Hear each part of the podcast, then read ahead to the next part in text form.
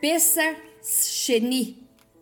Hoje, segunda-feira, dia 26 de abril de 2021, 30 dias se passaram desde que foi comemorada a Pessar, em 27 de março de 2021, para nós traduzida como Páscoa é dada uma nova oportunidade para aquele que não ofereceu o sacrifício de peça no tempo certo, em 14 de Nissan, para fazê-lo no dia 14 de Iar, 30 dias depois da data denominada Pessa Sheni, na qual costuma-se hoje em dia comer um pedaço de matzá, pão sem fermento.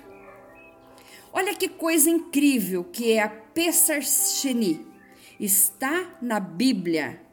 Ela é bíblica. É o Senhor, é Adonai, mostrando que ele tem a segunda chance para aqueles que querem se recuperar. E que nada está perdido, que não devemos perder a nossa nosso incentivo, nosso ânimo, porque tem solução para nós. Segundo Pessar, sempre há uma segunda chance. Então, segundo Pessar Sheni, significa que sempre há uma segunda chance diante de Deus. Que coisa linda! Um ano após o êxodo do Egito, o povo judeu fez uma oferenda de Pessar um ano depois, no 14 dia do mês de Nissan, lá no deserto. Mas nem todos puderam participar por várias razões que nós conhecemos muito bem, porque também vivemos tais problemas. É às vezes uma, uma um pecado aqui, uma coisa ali que nos traz a mente e fala: não, eu não estou em condições, eu estou em pecado, eu não posso participar da Santa Ceia, coisa desse tipo. A Escritura relata em Números, capítulo 9, verso 6, dizendo o seguinte: E houve alguns que estavam imundos por terem tocado o corpo de um homem morto e não podiam celebrar a Páscoa naquele dia, porque isso se chegar, por isso se chegaram a Moisés dizendo, e Arão dizendo. Então agora eles vão dizer, verso 7. Imundo estamos nós pelo corpo de um homem morto. Por que seríamos então privados de oferecer a oferta do Senhor a seu tempo determinado no meio dos filhos de Israel? Pronto. Eu estou em pecado, Senhor. Mas será que eu vou ser privada de oferecer o meu sacrifício perante o Senhor? Olha o que Moisés, isso perguntaram para Moisés. Moisés ficou sem saber o que responder, pois não sabia se o Senhor iria lhes conceder uma nova chance ou não. Por isso Moisés respondeu, verso 8: Esperai e eu vi, ouvirei o que o Senhor vos ordenará. E Deus falou. Moisés então vai até o Senhor, consulta. O nosso Deus é um Deus que ouve, um Deus que responde. E Deus então falou a Moisés. Verso 10. Fala aos filhos de Israel, dizendo: Quando alguém entre vós ou entre as vossas gerações for imundo por tocar corpo morto, ou achar-se em jornada longe de vós, contudo, ainda celebrará a Páscoa do Senhor. Olha que coisa linda! Que Deus justo, que Deus magnífico! O recede atos de bondade do eterno Deus entrou em ação e autorizou Moisés que Moisés realizasse a Pessar Sheni, ou seja, a Páscoa da segunda chance, para aqueles que não puderam participar da primeira, ocorrida 30 dias antes, em, em 14 de Nissan. Olha o que diz o verso 11: No mês segundo, 30 dias depois, no dia 14 à tarde, a celebrarão, com pães asmos e ervas amargas a comerão. A Páscoa Xeni, realizada há 3.333 anos atrás, em 14 de Iar, no calendário judaico, e 26 de abril de 2021, do nosso calendário. Assim foi dada uma nova oportunidade àquele que não ofereceu o sacrifício de peça no tempo certo. Lá no dia 14 de Nissan, para fazê-lo então 30 dias após, no dia 14 de Iar, data denominada de Pesach Sheni. No Pesar do segundo mês, costuma-se comer então um pedaço de matzá, apenas para relembrar. Então, o judeu ainda come esse pão sem fermento para relembrar a bondade do Eterno em nos dar uma segunda chance. Olha, Adão teve uma segunda chance, Jonas teve uma segunda chance, o povo judeu teve segunda e segunda chance, a Vilma tem segunda, segunda chance. Eu falo segunda chance porque por muitas vezes o Senhor teve misericórdia da minha vida. E eu louvo ao Senhor por isso.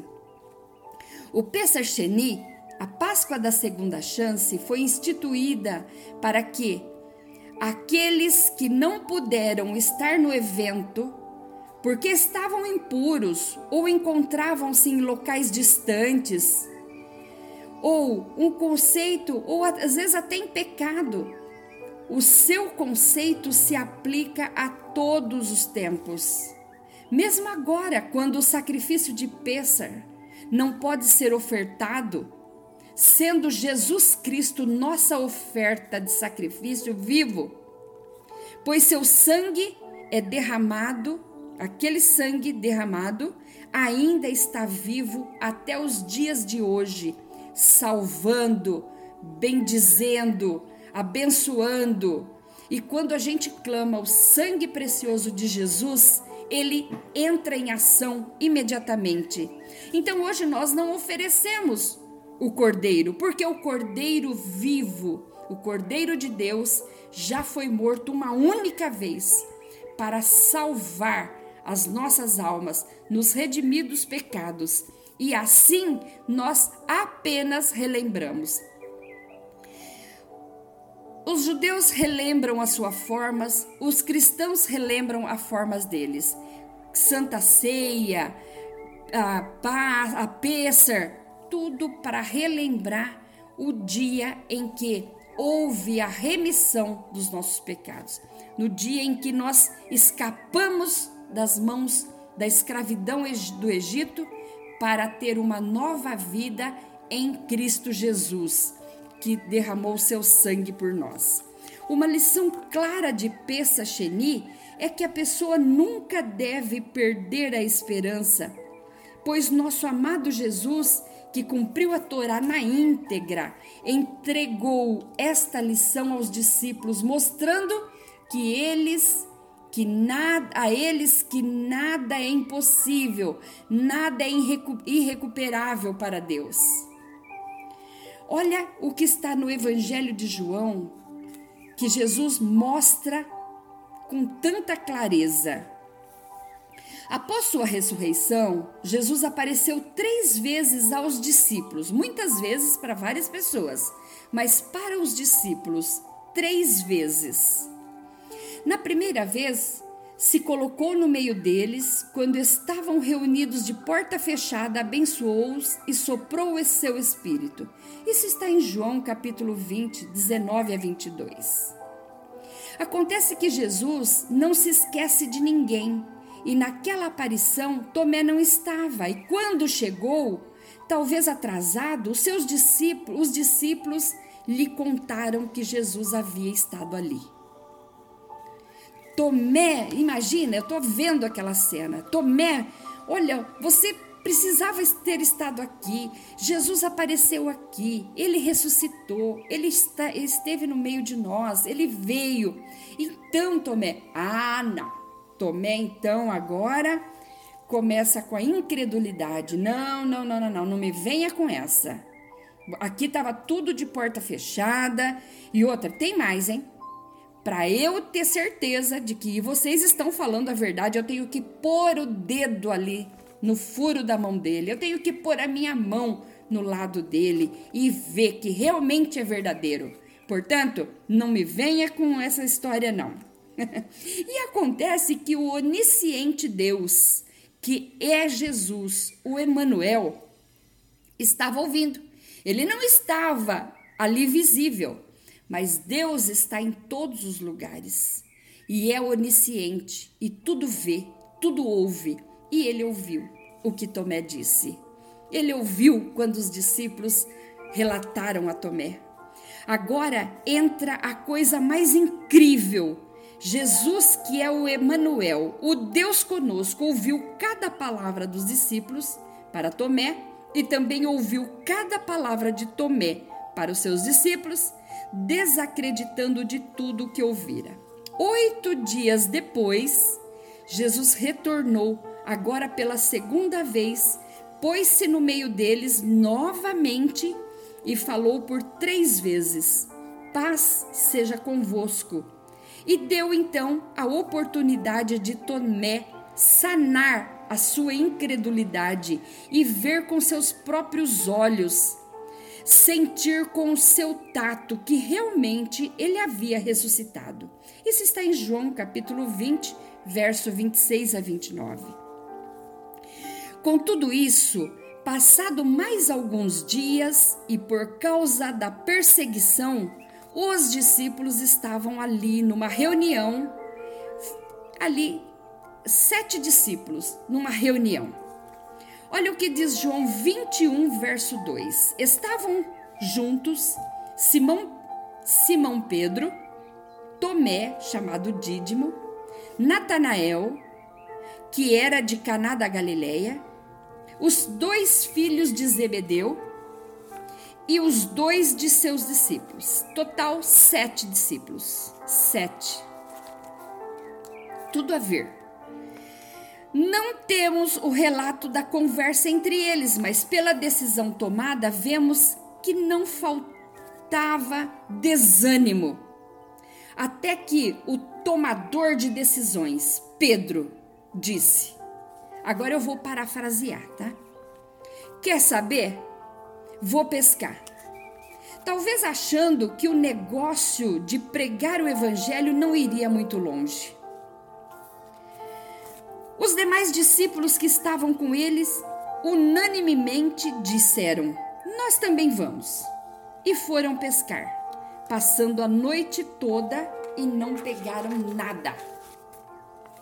No dia seguinte, bem cedinho, retoma, retorna o mestre Jesus para dar a eles uma segunda chance.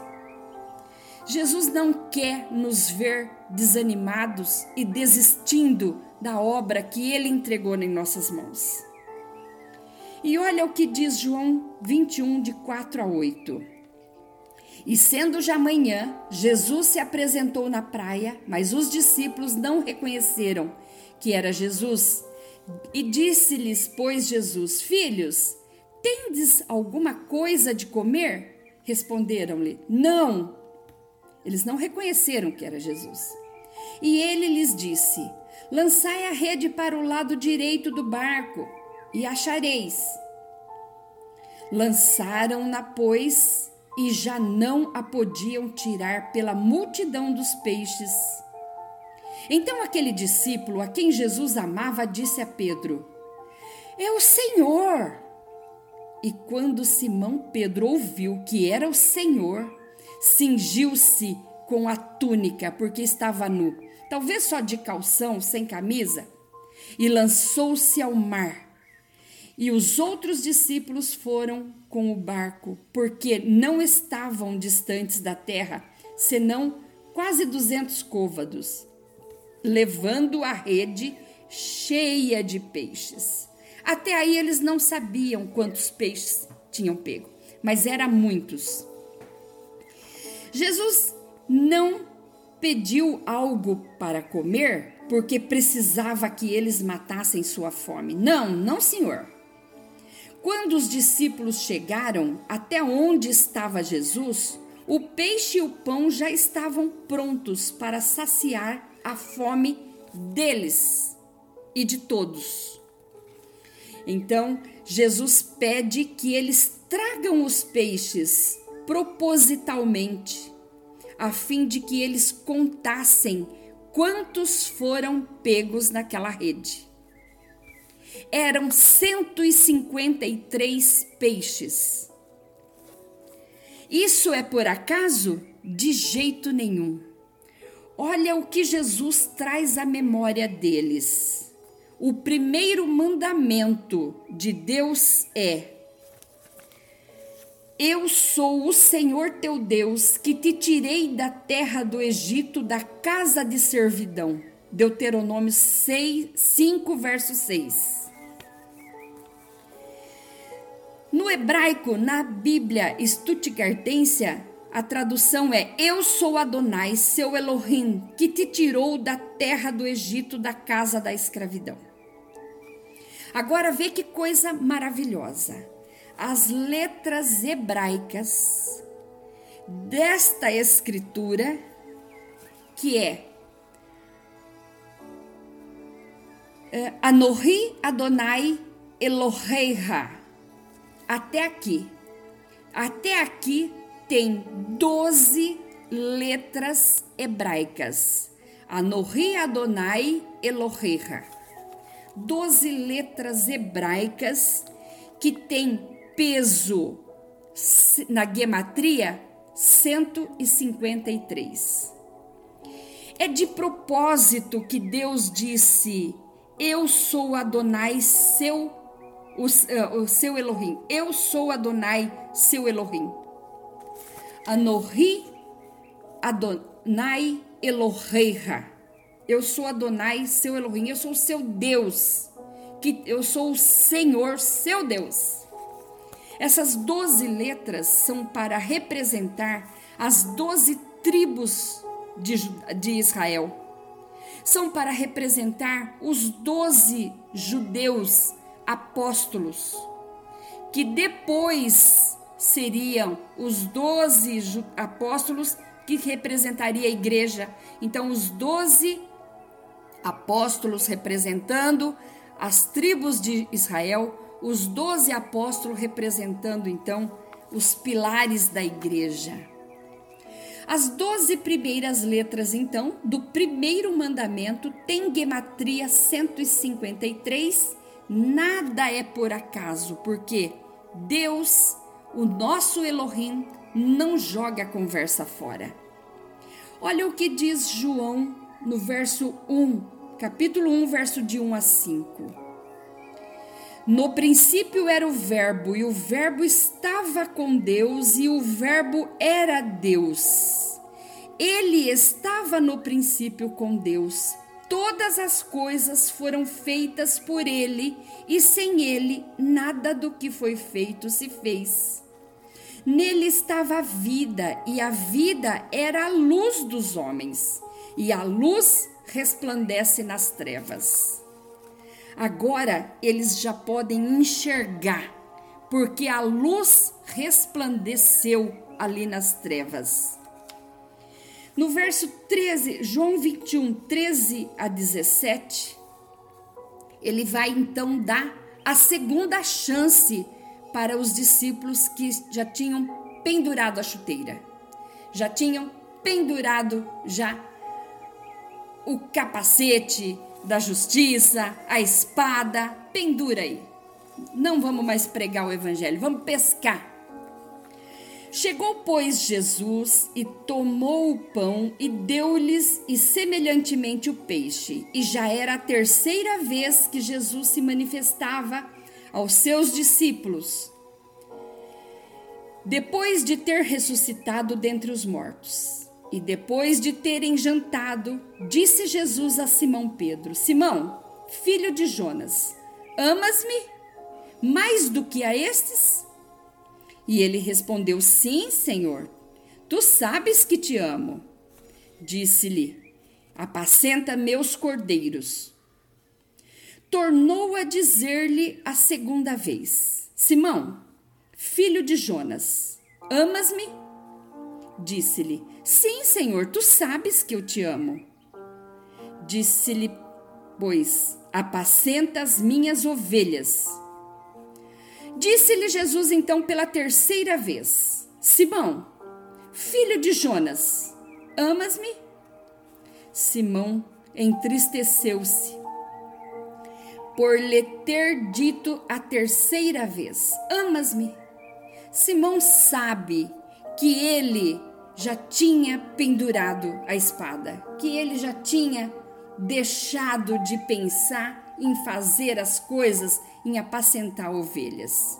Simão se, se entristeceu, talvez uma vergonha, né? Aquela coisa. E disse-lhe: Senhor, tu sabes tudo. Tu sabes que eu te amo. Jesus disse-lhe: Então apacenta as minhas ovelhas.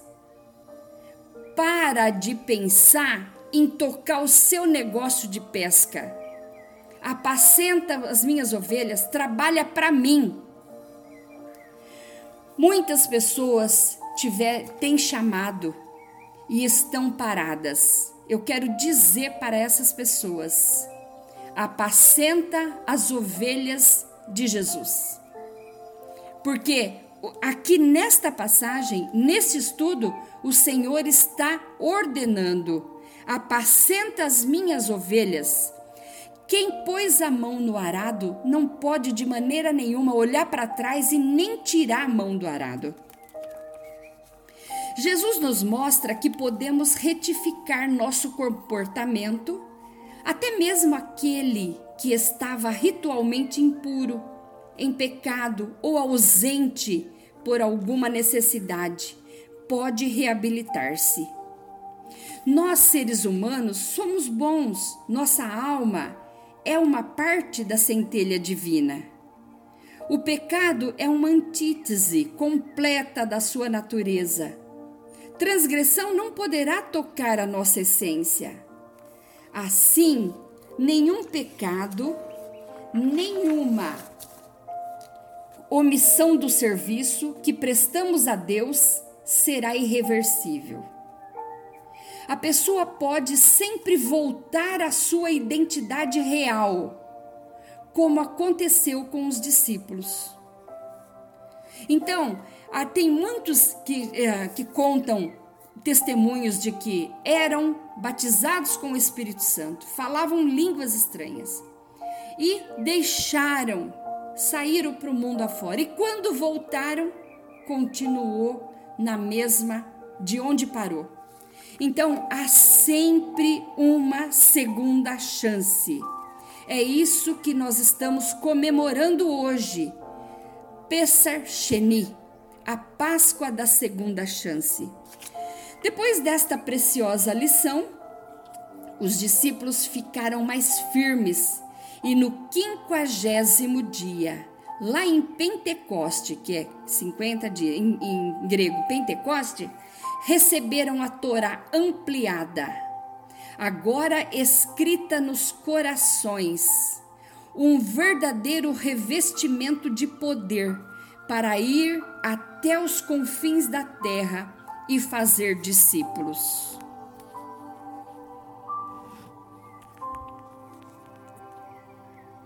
Fiquem com essa palavra e que Deus abençoe a sua vida. Não se esqueça, não desanime. Há uma segunda chance para mim e para você. Amém.